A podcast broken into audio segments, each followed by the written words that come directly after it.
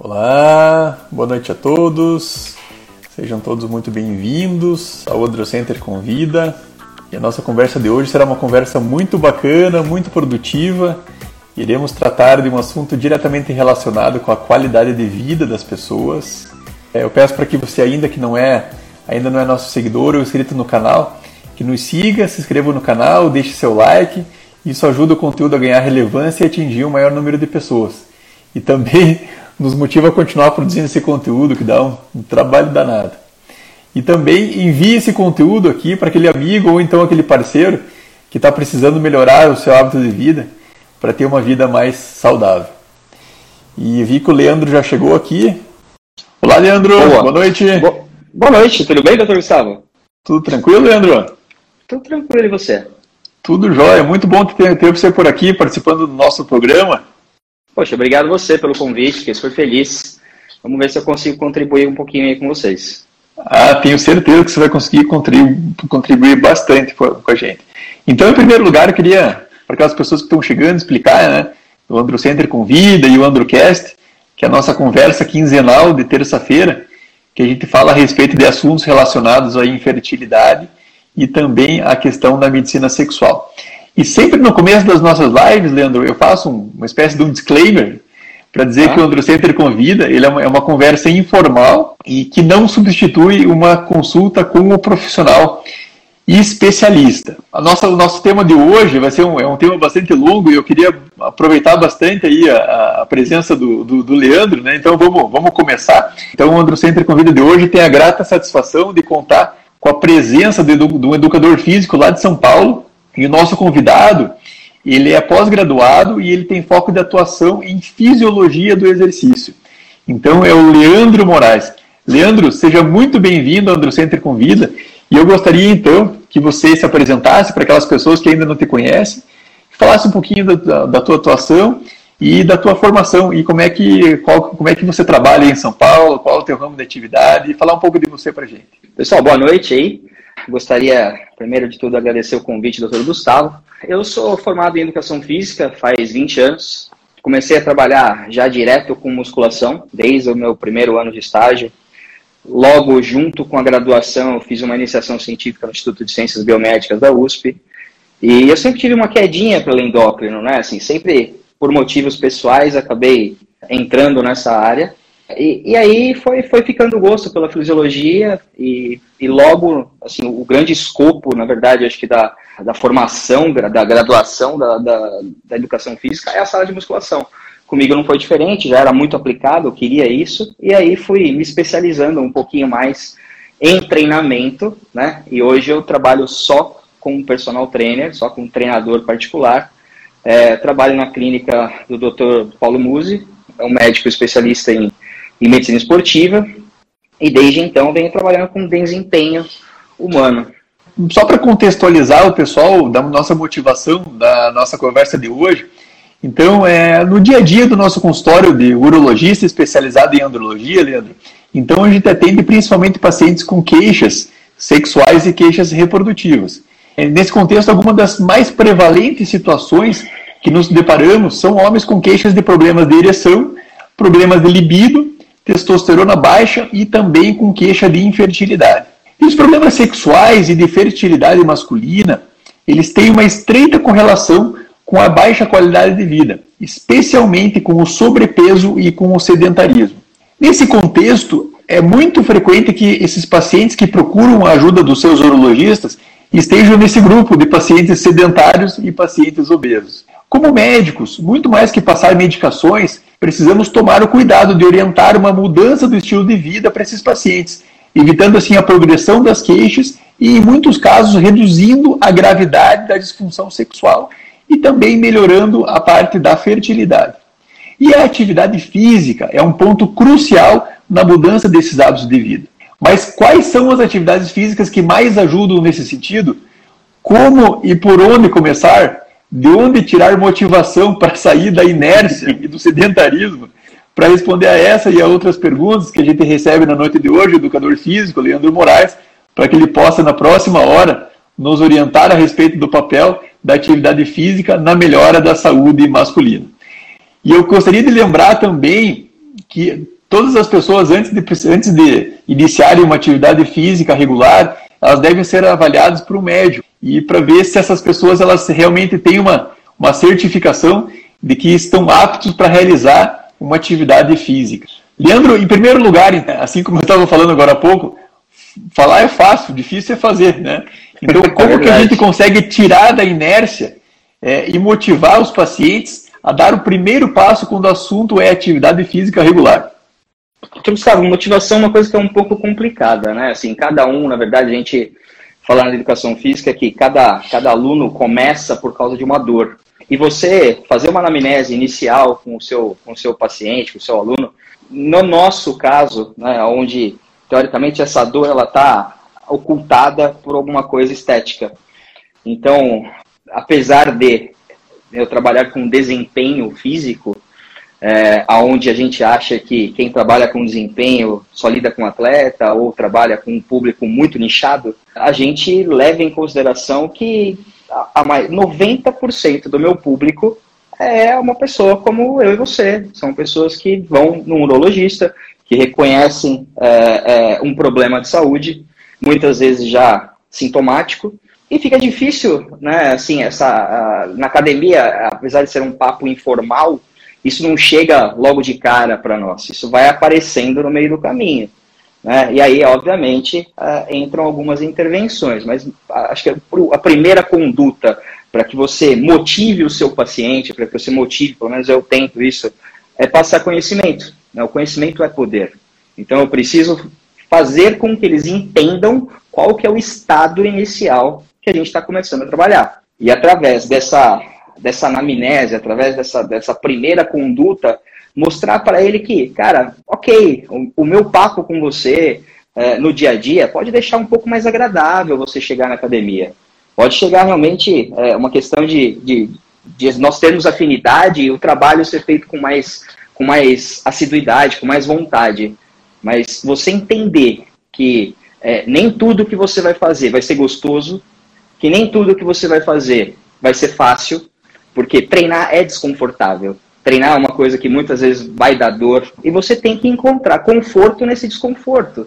Intuitivamente, tudo aquilo que começa a ficar desconfortável, a gente quer parar. Existe uma necessidade muito grande de você mostrar para ele né, qual que é o estado inicial dele, qual que é o caminho, a evolução para que isso, qual que é a evolução do quadro dele se ele não fizer nada, e aí através desse conhecimento e tentando buscar novos um pouco, às vezes, um pouco de docilidade, você fala, não, vem, conta uma piada, e vai levando, e, e vai iniciando ele nesse processo, mas sempre falando, olha só, papo aqui é, é, né, é, na brincadeira, mas até certo ponto você tem que mostrar um pouco de desempenho. Né? Performance é uma coisa que ela sempre é, é mutável. Você vai ver no decorrer da nossa conversa que muitas vezes a saúde tem uma relação muito íntima é, ou estética, ela tem uma relação muito íntima com fitness, né? com, com, a, com, a, com, com estética em si. Existe essa necessidade de motivação pela maioria, mas nem sempre você vai, vai fazer aquilo que você gosta. E eu sou um defensor muito ferrenho da musculação. Eu acho que musculação é, é a base para tudo que a gente for fazer. E talvez é, nesse mesmo sentido que seja interessante essa, essa motivação para manter o paciente fazendo a musculação, porque acho que a gente vive num país, né? Não sei se, é, se esse é um problema do Brasil ou um país, ou um problema do, de todas as pessoas, naquela síndrome da segunda-feira. Que a pessoa chega na segunda-feira motivada, que vai começar e que vai levar as coisas para frente, mas já chega na terça-feira já não vai, na quarta-feira não vai. O que, a gente tem que fazer para manter esse paciente motivado na atividade física? Existe algum, alguma coisa que você lança a mão, algum segredo teu? O que, que você qual, qual, qual é o teu segredo? Acho que assim, é o segredo do, do, do, do, do na verdade, de todos os treinadores, né? Assim, é dar resultado. O que gera essa sensação de frustração não é o fato de você, às vezes, começar a fazer uma atividade física e você ver que o processo é lento. É você ficar uh, simplesmente solto em relação ao que é, é, é esse resultado tomar condutas que muitas vezes não vão te tirar da onde você está, e você fica com essa percepção falsa de que você está fazendo muito porque é desconfortável para você muitas vezes e você não tem resultado algum. Então, assim, resultado para o início do tratamento ele é fundamental. Né? Você precisa ter essa, essa sensação de que você está realmente vendo as coisas acontecer. Seja ela inicialmente né, um pouquinho mais de aptidão física, seja uma dobrinha a mais que, que começa a sumir, seja um pouquinho mais de, de, de, de conforto né, para subir uma escada. E aí depende conforme você vai evoluindo esse cara. Mas você precisa mostrar isso para ele. Tem que ter resultado, né? E a parte estética ela é fundamental nisso tudo. Eu aposto que se tivesse uma, uma pílula mágica onde a pessoa não precisasse fazer atividade física Com e ela escolhesse, pudesse apenas tomar essa pílula, acho que metade das pessoas deixaria de fazer atividade física, né?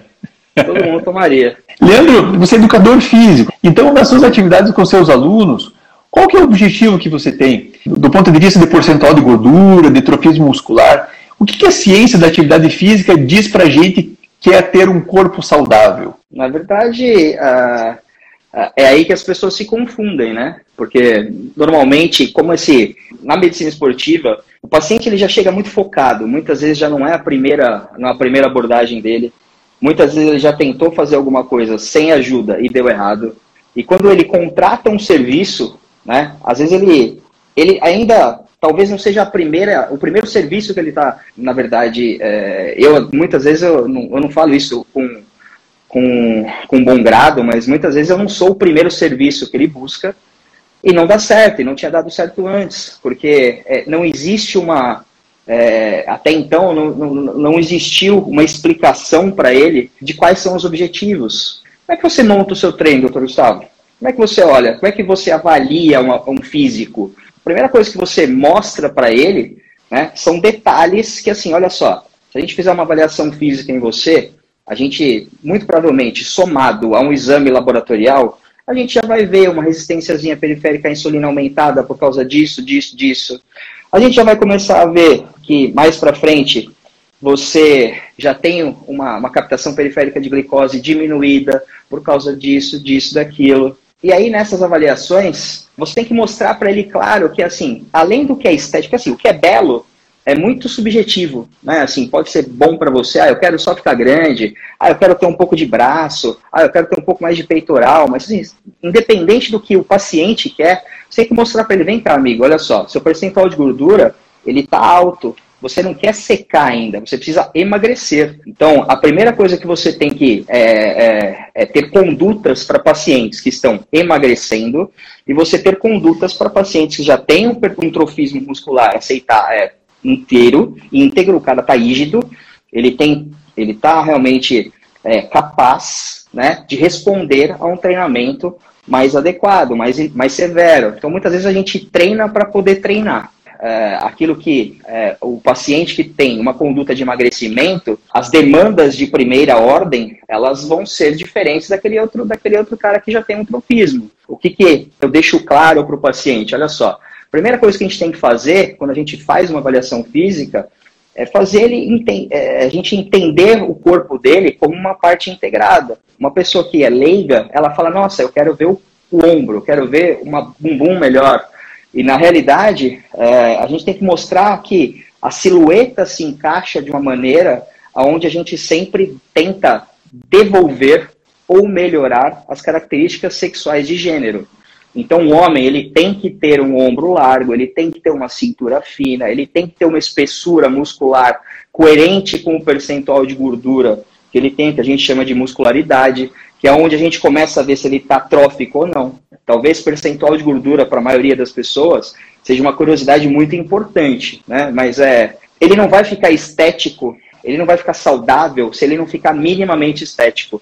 Então, a mulher, ela tem que ter um quadril exuberante, ela tem que ter uma coxa forte, mas ela tem que ter uma sensação de cintura, né, onde ela consiga ver aquela cintura dela, e obviamente para isso o percentual de gordura tem que estar controlado, mas não precisa necessariamente estar muito baixo, como a maioria das mulheres imaginam, que, ah, eu quero só tirar o percentual de gordura. Não, você vai deformar seu físico, você vai tirar a sensação de silhueta que você tem.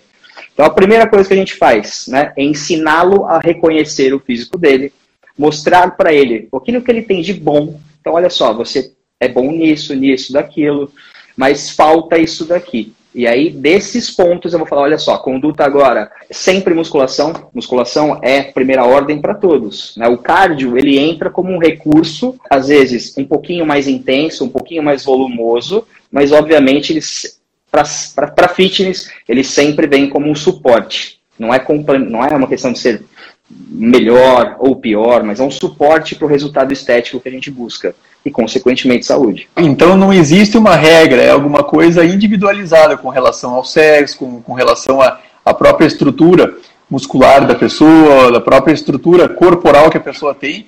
A pessoa vai se encaixar mais num biotipo, mais num outro biotipo, e né, acho que é isso mais vezes que você quis falar. Né? Isso, mais ou menos ou às vezes uma mulher ou um homem, né? Um homem, vamos falar do, do homem, a saúde, eu falo, eu falo, desculpa, eu falo muito para mulher, né? E assim, eu falo. Não, mas acho que assim, acho que sim, tem, tem uh, se a gente for ver, a maior parte do, dos seguidores que tem são mulheres, inclusive, né? Eu acho que isso sim, serve para o nosso público feminino, né? E, e, ela, e elas levam os maridos também, né? Porque elas, que, de certa forma, empurram o cara. Então, assim, o homem, muitas vezes, ele está deformado na silhueta dele por causa de um relaxo né, já aquele cara já de meia idade, já começa a baixar um pouquinho o tônus hormonal, ele já começa a, a perder aquela informação de V-taper, que, né, que é aquele ombro mais largo, cintura mais fina, e aí ele começa a arredondar a silhueta dele. Então, obviamente, tem gente que tem um ponto de partida diferente do, do, do seu, diferente do meu.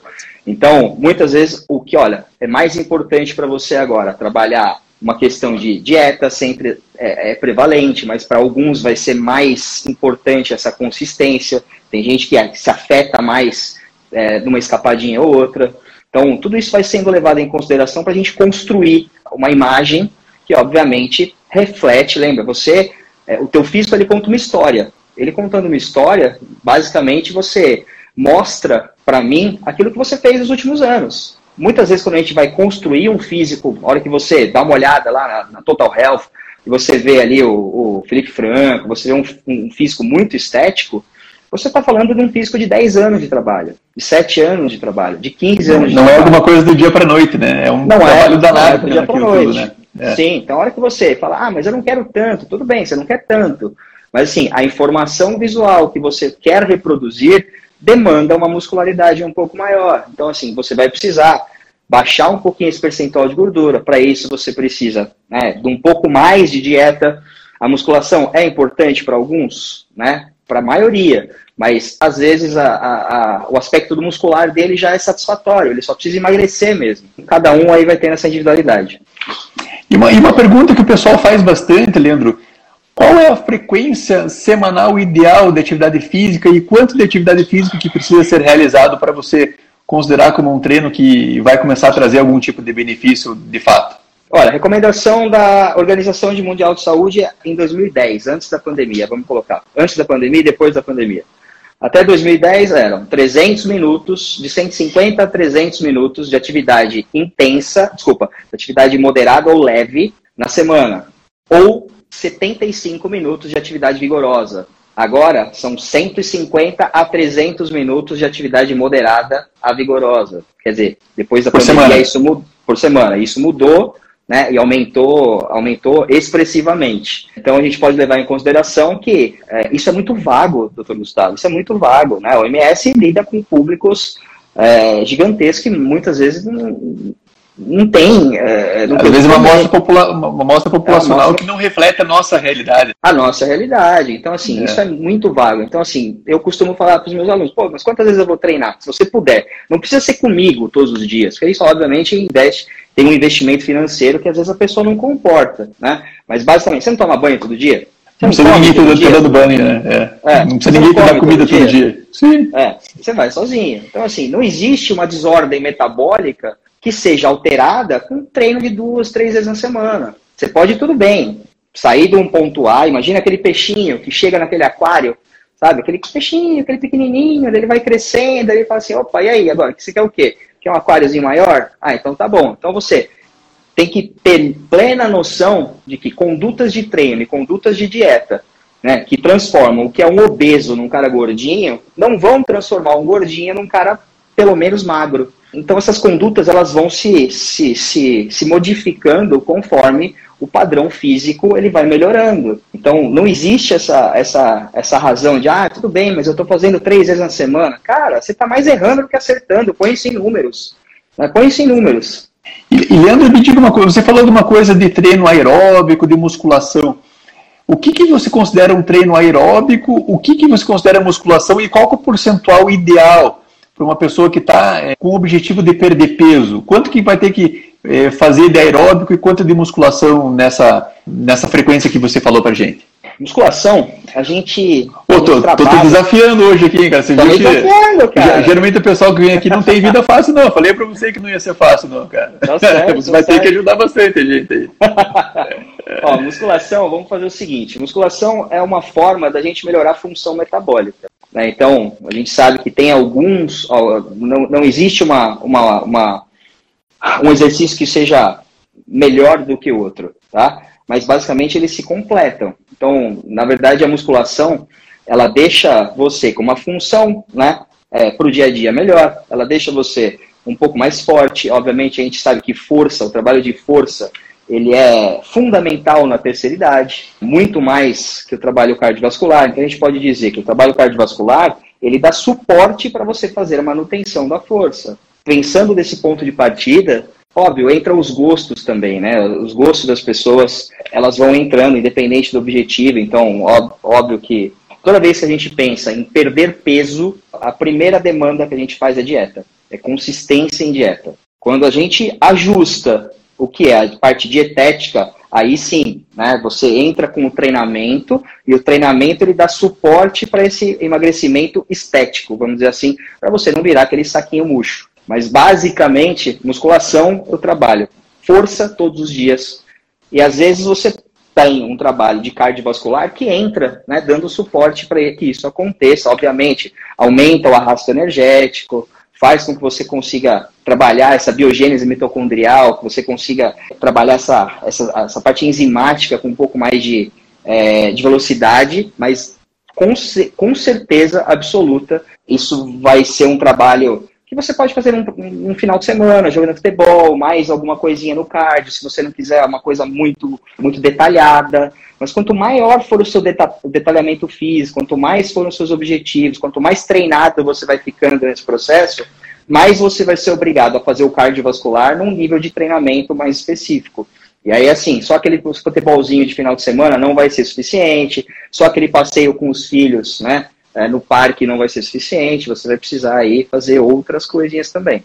E a gente falou agora há pouco, Leandro, de que é muito importante a pessoa começar a ver resultado para manter a motivação para fazer atividade física. E a gente sabe hoje que a baixa testosterona tem muita correlação com massa corporal gorda. Então a baixa testosterona ela pode causar problemas de baixa libido, de disfunção erétil, fraqueza muscular, problema de sono e até mesmo de velocidade de raciocínio. Então, esses são os sintomas é, clássicos de baixa testosterona.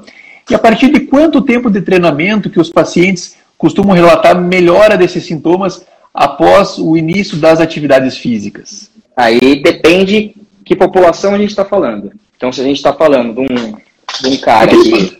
Aquele, daquele meio gordinho, meio sedentário, que veio atrás do urologista, que veio querer tentar melhorar o hábito de vida, você começou a medicação, você fez alguns exames, os exames mostraram que a testosterona está baixa e você vê que o paciente está num MC que não está um MC é, é, legal, digamos assim. Você fala, não, eu quero que você fale com um colega meu, com o Leandro, o Leandro vai tentar melhorar tudo isso aí para você. Quanto tempo que ele precisa de treinamento para você tentar entregar algum resultado? O exame, ele vai ser corrigido primeiro. Então, a hora que ele chega na sua mão, você vai ver que os níveis de LH, FSH, testosterona, livre, total e outros, eles vão estar bem alterados, muitas vezes não o suficiente de uma clínica para justificar uma medicação, mas você acredita que você, obviamente, trate o paciente, né, trate a clínica dele, não o exame. Você começa a dar a medicação, você começa a fazer o tratamento e eu, eu entro em segunda mão. Nessa segunda mão, dependendo de qual é a intensidade da queixa dele, você vai corrigir o exame antes e ele ainda vai estar se sentindo não pleno naquilo que ele está reclamando. O sintoma dele ainda vai estar lá ele vai melhorar um pouquinho a disposição dele na primeira, segunda semana. Ele vai se sentir um pouco mais forte na, na segunda semana, no segundo treino ele já vai estar melhor. Capacidade cardiovascular melhora muito rápido, de um treino para o outro, você já começa a ver resultado. Força de uma semana para outra. Você começa a depender de um estilo de vida que talvez ele erre umas duas, três semanas para engajar. Então, para ele começar a dormir um pouquinho melhor, ele vai precisar arriscar um pouquinho mais, ouvir aquilo que eu e você estamos falando e tentar isso e deixar isso constante na vida dele, de ter consistência. E aí ele vai começar a ver um pouquinho de melhora, mas essa melhora, pelo que, eu, pelo que os relatos que eles veem, e aí a cronologia daquilo que você percebe no exame e o que eles mostram para mim depois, isso não é uma coisa que, que vem primeiro, sabe? Então, normalmente, assim, se eu colocasse em tempo, doutor Gustavo, eu vejo que para ele falar assim, poxa, eu estou entrando aqui no teu consultório, eu estou cabisbaixo, a ereção não está legal, eu já não tenho disposição, vitalidade. Acredito que entre três e seis meses, que é para ele começar a sentir uma melhora estável mesmo daquilo que ele está de fato levando. Se for por outros motivos, se for por uso de medicação, uso de abuso de, de esteroide, aí é muito mais. E também entrar no assunto da questão da longevidade.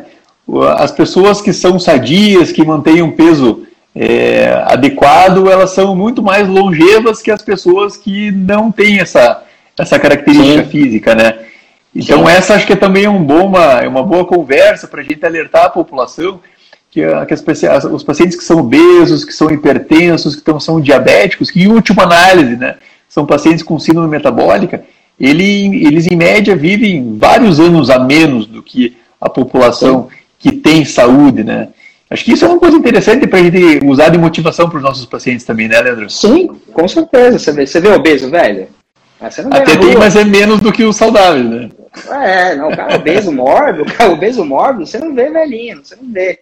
Ou ele não foi, chega lá, né? É. Não chega lá. Ou ele foi consertado com, uma, com um processo cirúrgico, ou ele engajou com alguma dieta e treinamento, encontrou Jesus, literalmente. Tem, aquela, tem aquelas, aquelas blue zones, né? Eu não, eu não lembro o estudo de cabeça, mas tem aqueles, aqueles pontos em alguns lugares do mundo onde eles começam a ver longevidade. O que, o que, que essas pessoas que são longevas, acima de 100 anos ou perto dos 100 anos, o que, que elas tinham em comum?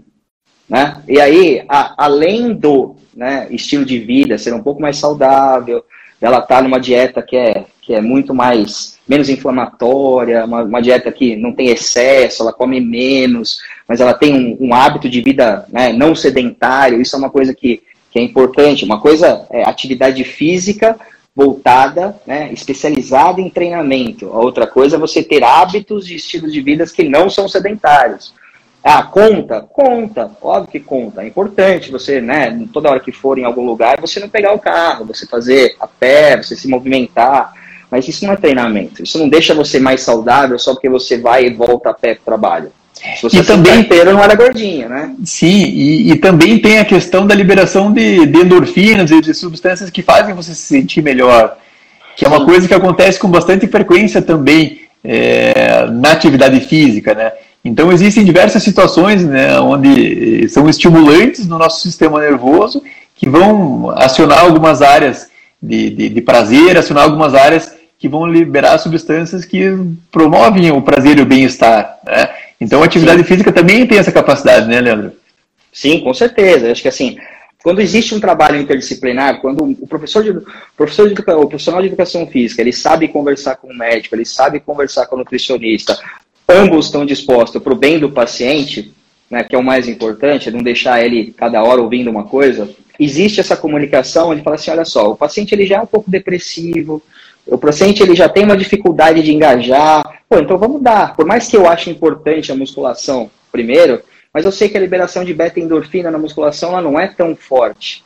Ela, ela, ele depende de uma intensidade uh, de, de, fazer a musculação que talvez uh, ele não consiga no momento. Então, vamos colocar ele para fazer um, um, um cardiozinho de uma maneira um pouco mais intensa, o cardio, ele é muito rápido o desenvolvimento, então rapidamente ele já vai estar com aquela sensação de beta-endorfina aumentada, duas, três semanas ele já vai conseguir correr um pouquinho mais. É importante você também saber triar isso né? E, e obviamente trazer uma, uma qualidade mental para que ele consiga retornar de forma mais, é, mais assertiva no dia a dia. Né? Então, assim, a musculação é importante, é, ah, vai, vai com certeza é, é, melhorar todos os fatores metabólicos dele? Sim, mas se às vezes a, a, a adesão do paciente é muito ruim, né, talvez colocar essa atividade física de uma forma lúdica, né, um esporte, joga um futebol, mas tipo aí faz um treinamento específico para futebol. Daí é diferente de você só jogar tua pelada.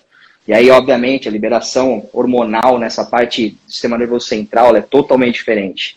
E é bastante frequente que a gente, nessa conversa com o nosso paciente, a gente estimule fazer atividade física, falar, você precisa se movimentar mais, você precisa mexer o teu corpo, você tem que colocar o, a tua musculatura para funcionar. E o paciente vai lá e fala, ah, mas doutor, eu já tenho, meu, meu dia a dia já é movimentado, eu já faço bastante atividade física, do ponto de vista que ando para lá, para cá, não paro o dia inteiro, ficam subindo escada o dia inteiro, e eu acho que isso já é suficiente é, esses pacientes que têm esse dia a dia corrido nas suas atividades cotidianas, isso já serve como uma atividade física ou ela precisa ser complementada com uma, uma musculação aeróbica?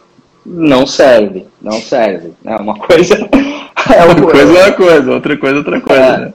É, primeiro de tudo que é, ele precisa entender que lembra daquelas condutas, né? As condutas que a gente tem como um cara que está obeso vão ser diferentes daquele cara que já está trófico né, que já está ali com um percentual de gordura né, mais baixo, que está com uma musculatura aceitável. Então, é, é óbvio que a gente depende dessa evolução física, obviamente, também com acompanhamento cognitivo. Então, assim, para ele chegar nesse ponto, para ele sair de A, da inércia, e chegar até B, onde ele já está trófico, ele tem uma evolução cognitiva de, de execução de logística, de realmente de, de, de percepção sobre a vida, sobre ele poder, puta, hoje, hoje, eu não vou, hoje eu não vou dormir tarde, porque eu sei que amanhã o Leandro tá me esperando, e aí eu não vou desmarcar com ele. Se, ele não, se eu não dormir bem, eu vou passar vergonha, porque ele vai aumentar o peso, todo mundo vai ver que eu tô passando mal. Então, tem todas essas, essas situações né, onde a gente vai educando o paciente, educando o aluno, onde, é, é, no final das contas, né, assim, a evolução acontece mais rápida. Mas é, isso tem que ser claro que treinamento é, uma, é, é diferente de esforço. Né? Então, assim, eu jogar um futebolzinho de final de semana, eu pegar é, a, a, minha bicicleta e ir correndo é, e andando com ela até o parque, dar uma voltinha sem é, estímulo adequado, sem controlar a frequência, sem controlar a carga, isso e sem ter rotina, sem que eu consiga executar isso de forma progressiva e consistente na semana.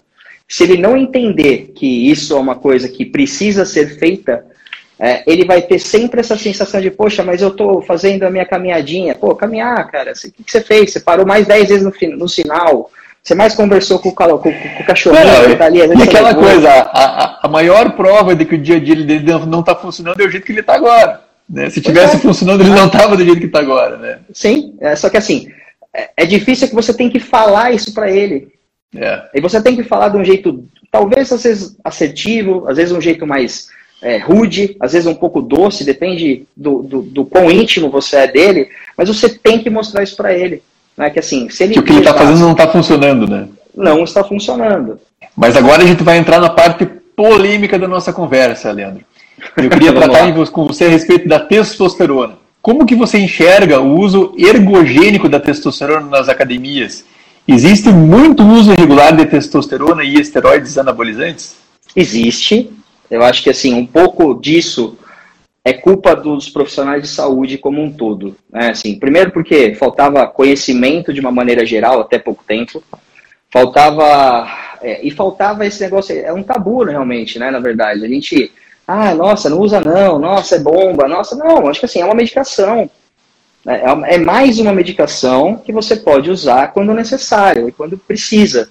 Mas é que as pessoas têm mania de repor aquilo que não está faltando. Então, assim, as pessoas têm que. É, e demora isso para as pessoas perceberem é que, que hormônio é igual sal na comida.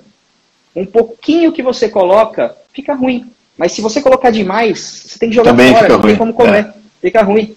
Então, existe uma linha tênue que você fica muito refém porque assim, eu estou controlando a medicação, mas eu não estou controlando o quanto você dorme, o quanto você descansa, eu não estou eu não é, controlando as interações sociais em relação ao valor calórico que você está impondo para você. E aí lembra, sistema neuroimune endócrino. Né? Ou seja, todas essas variáveis vão refletir diretamente no que é a tua resposta daquilo que você está consumindo. Seja exógeno, ou seja né, por outra via, qualquer tipo de via que você está usando, ou qualquer dosagem, isso vai ter uma resposta. Então, assim, às vezes você mira muito, você sabe que a ciência mostra muito para você qual que é o alvo, mas esse alvo é móvel, ele fica ali toda hora rolando, e você às vezes não sabe interpretar isso e só piora as coisas. Então, assim, existe, existe a necessidade de todos os profissionais da área da saúde saberem conversar, saberem alertar, saberem é, falar, sem demonizar, sem julgar. A gente não está aqui para fazer julgamento. Ó, você quer tomar? Você quer tomar mesmo? Ah, então tá bom. Você está ciente que você não tem falta?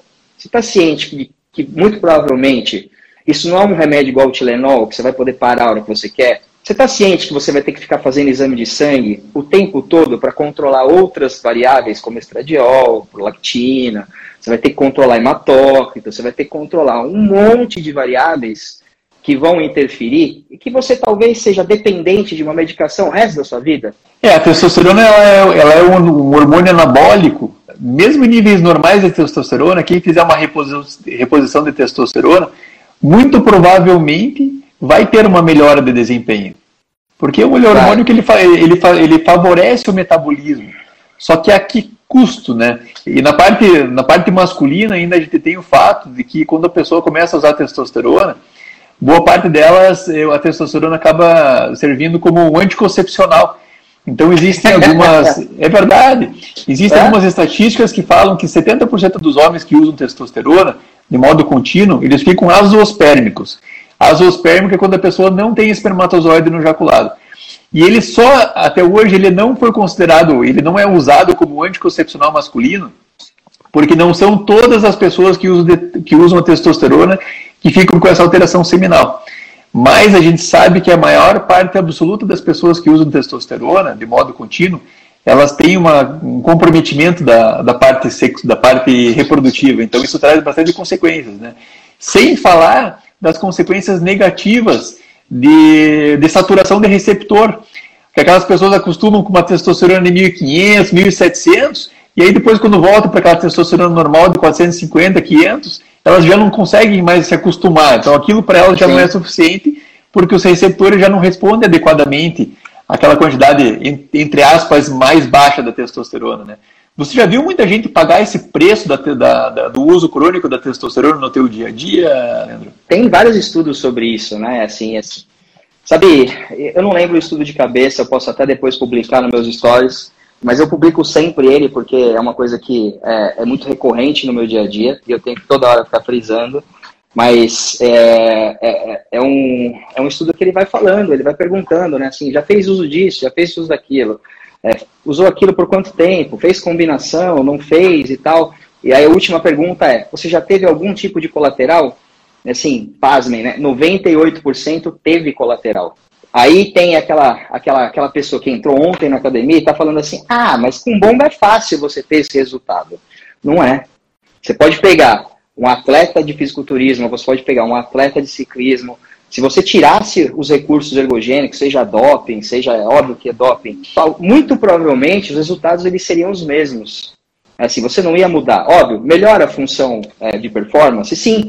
Mas uma coisa que você tem que mostrar para quem está querendo usar é assim: ela não vai modificar o seu físico, ela vai modificar a velocidade com a qual você está se recuperando. Então, assim, você está disposto a ter que treinar mais? Porque você está me falando que você quer usar uma medicação que você treina três vezes por semana, 50 minutos. Você está preparado para treinar? Se você está fazendo aí 12 séries para o seu peito, né, você vai ser obrigado a dobrar isso. Você vai ter que fazer 24 séries. E muito provavelmente, eu estou falando um número bem baixo, tá?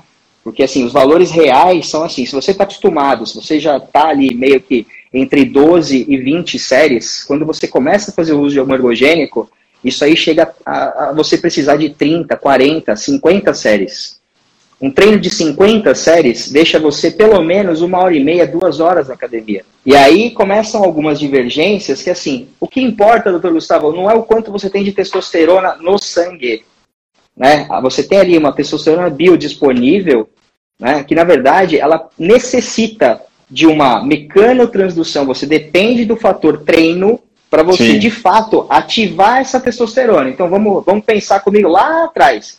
Né? A testosterona é derivada do colesterol. Né? O colesterol viaja junto no sangue, viaja livre no sangue? Não, ele viaja com uma globulina. Então, ele vai com a sua globulinazinha, ele, ele chega numa célula-alvo, né? ele tem, justamente por ele ser de colesterol, ele tem passagem praticamente imediata, e aí ele precisa achar um receptor.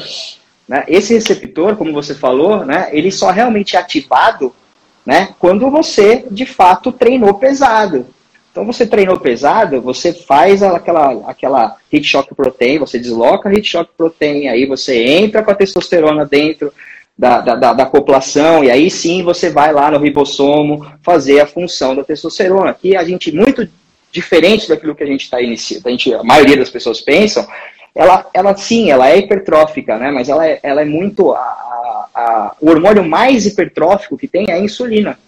E aí, a hora que você começa a dar, isso que você falou, de drive, né? Assim, de, dependendo da medicação no fisiculturismo, para desempenho, a gente usa droga X ou usa droga Y, justamente porque a ação dela no sistema nervoso central entra mais rápido.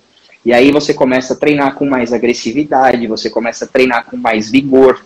E aí a tua liberação de beta-endorfina, ela começa a ser um pouco melhor. E aí, obviamente, você melhora o desempenho. E aí, no tempo, no tempo, fazendo isso, você começa a ter uma recuperação melhor e acumular mais daquilo que você perde, ou e recuperar melhor e perder menos.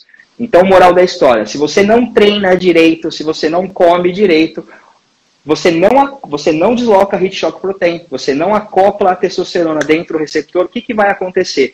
vai aromatizar. Porque assim, a, a mecânica da testosterona é ou você aromatiza, né, via aromatase, ou você vira DHT, ou você usa ela dentro do receptor. Então, basicamente, aquela pessoa que começa a fazer uso simplesmente porque, ah, eu quero performar um pouquinho mais, eu quero melhorar a minha saúde, eu quero melhorar isso, que lá, e já tem uma dose padrão, ela começa assim, ao fazer uso, ela sente uma melhora nas primeiras duas, três semanas, e aí depois é aquilo que você falou, ela estagna. Ela ganhou ali seus 3, 4 quilos de peso com 200 miligramas de, de, de, de, de droga a semana, e ela fica estacionada nisso e não sai disso. Mas ela fica impulsiva, ela fica mais agitada, ela começa a ter distúrbio de sono, ela começa a brigar com a mulher, ela começa, dependendo da dieta, a aromatizar um pouquinho mais, começa a ter sintoma de hiperestrogenismo, e aí, de fato, é um, é um anticoncepcional, né? Porque não tem quem levante desse jeito.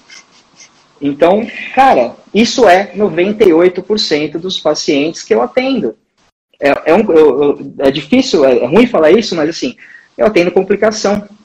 Mas isso, mas isso é o dia a dia. Eu, por semana, eu atendo pelo menos uns 5 ou 6 pacientes que estão nessa condição de que usaram testosterona de forma crônica de forma inadvertida, sem indicação e que depois acabam pagando preço, de tentando tentar recuperar Sim. o eixo, às vezes recupera, às vezes não recupera. Então, é, isso eu acho que é, é legal a gente alertar nessa nossa conversa, que existe esse risco, né?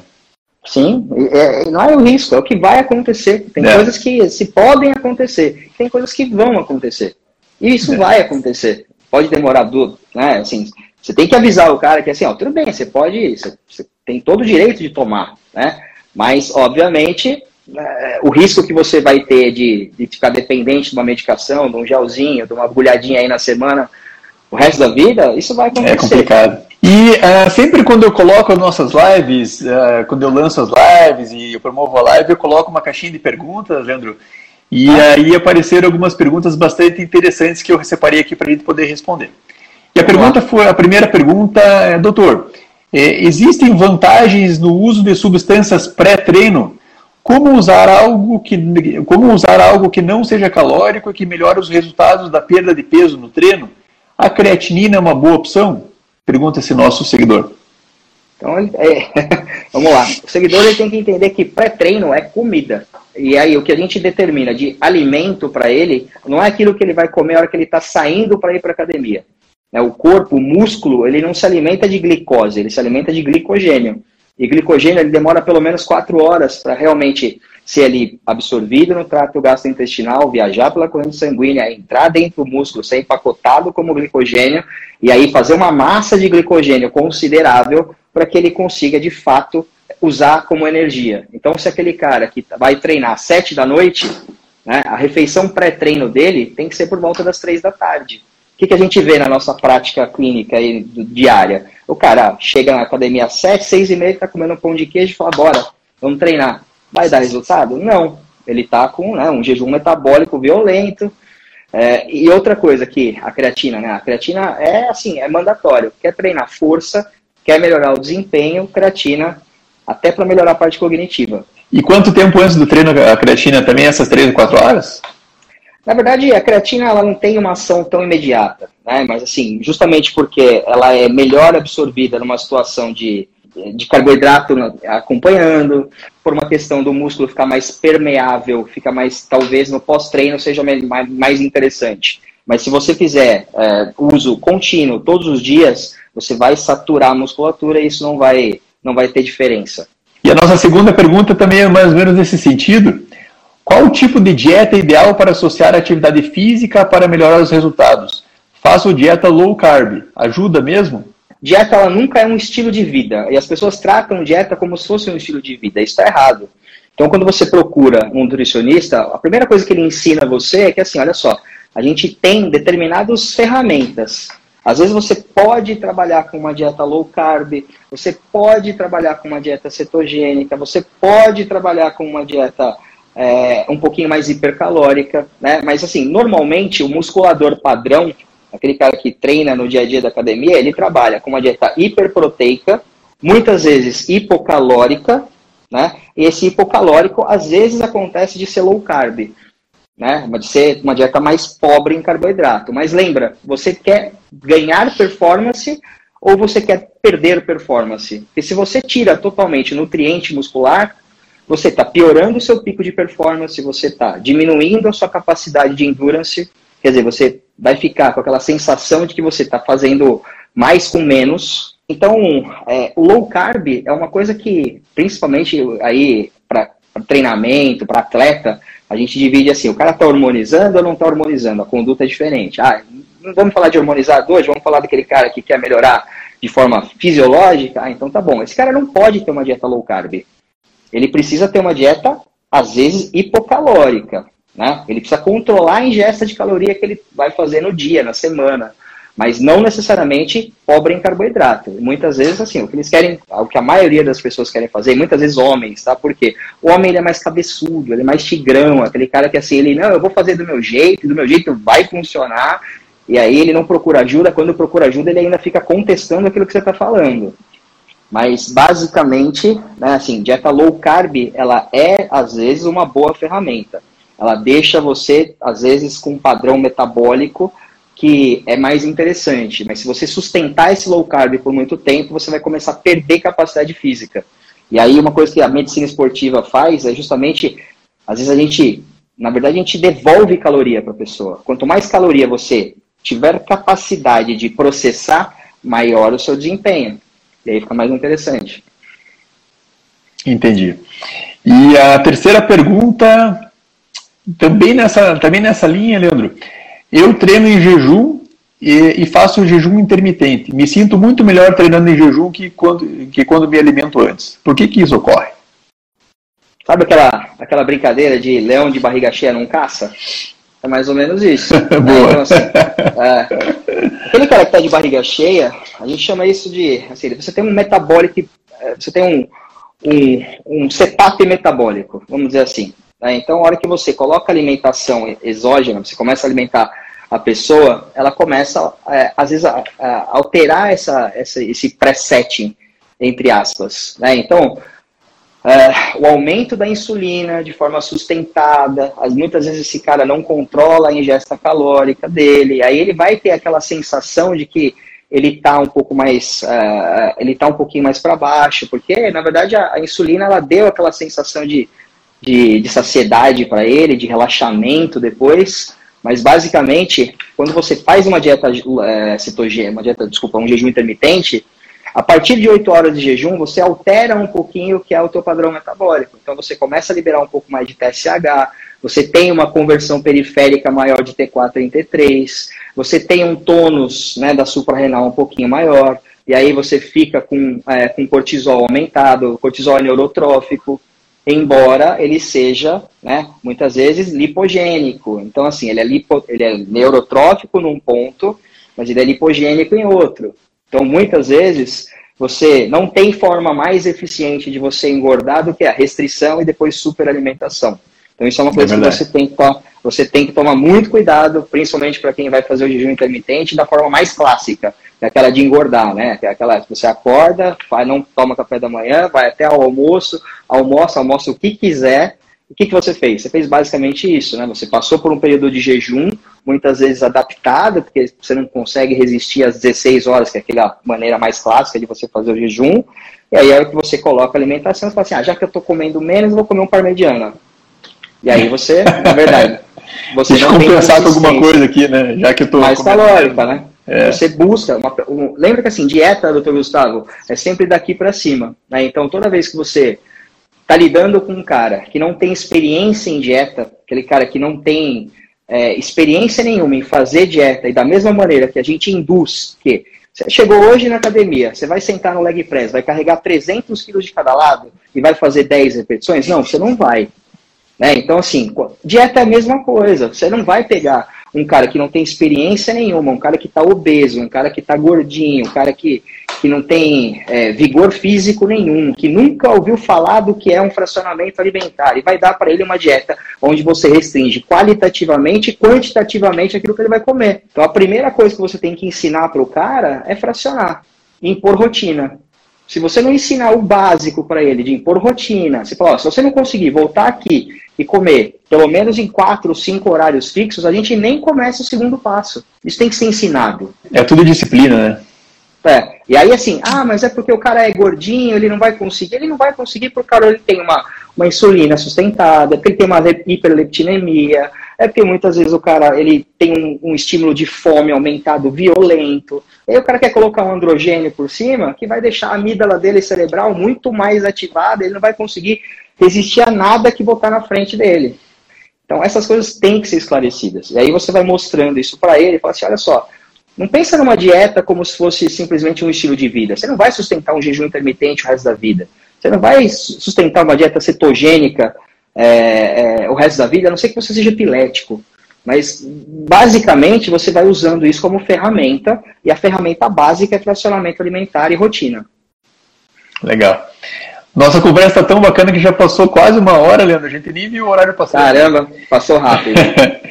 então, eu queria que nesse final, eh, já está acabando o nosso tempo, que você deixasse a sua mensagem final depois essa, esse conteúdo vai para nossas redes sociais, para o nosso canal do YouTube, vai alcançar muita gente. E eu queria que você deixasse a sua mensagem final, para o que, que você quer deixar de, de, de recado para todas essas pessoas que, que vão acessar esse nosso conteúdo. Poxa, queria mais uma vez aí agradecer a oportunidade, falar que, cara, atividade física, pelo menos eu tento passar isso como uma missão. Né? Eu tento levar um pouquinho daquilo que eu gosto tanto um pouquinho mais de saúde para todo mundo. Né? Então, é, pensem como, como, como uma forma de sair do desconforto, pensem como uma forma de, de melhorar aquilo que, que é a sua qualidade de vida. Se você é uma pessoa que às vezes reclama muito de que não tem uma, uma é, fala, poxa, mas eu não consigo emagrecer, ou então dieta para mim não é importante, ou então eu não preciso melhorar a saúde. Ainda que muitas vezes você melhorando vai melhorar a saúde e qualidade de vida de pessoas que estão com você na, é, na sua casa. Né? Você vai ficar um pouquinho mais, mais, mais aqui com a gente, né, assim, vivo, para poder curtir seu filho, para curtir sua mulher, para curtir sua, seu neto, muitas vezes. Então, assim, é. pensa, com, pensa com carinho nessa forma, que assim, ninguém cuida doutor Gustavo, daquilo que não gosta. Né? E se você não gostar de você, se você não, não pensar que é, cuidar de você é a melhor coisa que você pode fazer, né? e que para isso você precisa tomar algumas condutas muito específicas e que nem sempre você vai gostar disso, você vai fazer porque você tem que fazer, é, isso é, fica para trás. e para aquelas pessoas que sempre acompanham, pelo menos que me acompanham nas redes sociais, eu tenho mais ou menos como se fosse um mantra, assim, sabe? Primeiro lugar, saúde. Segundo lugar, família. Terceiro lugar, trabalho. E nessa é ordem. Então, a primeira coisa, você tem que estar vivo para você ter uma família. E você Sim. tem que estar vivo para poder trabalhar. Você tem que ter uma família para poder trabalhar direito. Então, tem que ser nessa ordem. Primeira coisa, saúde. Segunda, família. Terceiro, terceiro nosso trabalho. E às vezes a gente vê, inverte essa ordem e não dá certo. Né? E não dá certo. Perde, perde um pouquinho a, a ordem de prioridade das coisas. É verdade. Então, é, eu queria também lembrar a todos que todo esse conteúdo em breve é, vai estar disponível no nosso canal do YouTube, que é o Androcenter Saúde Sexual e Reprodutiva Masculina, e também no nosso podcast, que é o Androcast, que está nas principais plataformas de áudio. E o link para todas essas mídias, Leandro, está dentro do, da, da, bio desse Instagram que a gente está fazendo aqui e também do Instagram do arroba Rede Androcenter. E o nosso próximo encontro dentro do Androcenter Convida vai ser no dia 12 de abril, é, e, então, nessa data, a gente vai contar então, com a presença de um colega endocrinologista lá do Rio de Janeiro, que é o Dr. Renato Redorati. E o tema da nossa conversa será a testosterona e o homem. Vai ser mais novo, mas vai ser mais uma conversa incrível. Então, se fosse você, todos vocês, eu já deixaria anotado na minha agenda. Mais uma vez, muito obrigado. Foi uma conversa muito bacana. Uma boa noite a você, uma boa noite a todos os nossos seguidores e nos vemos em breve. Obrigado, tchau, tchau. Obrigado. Obrigado, tchau, tchau.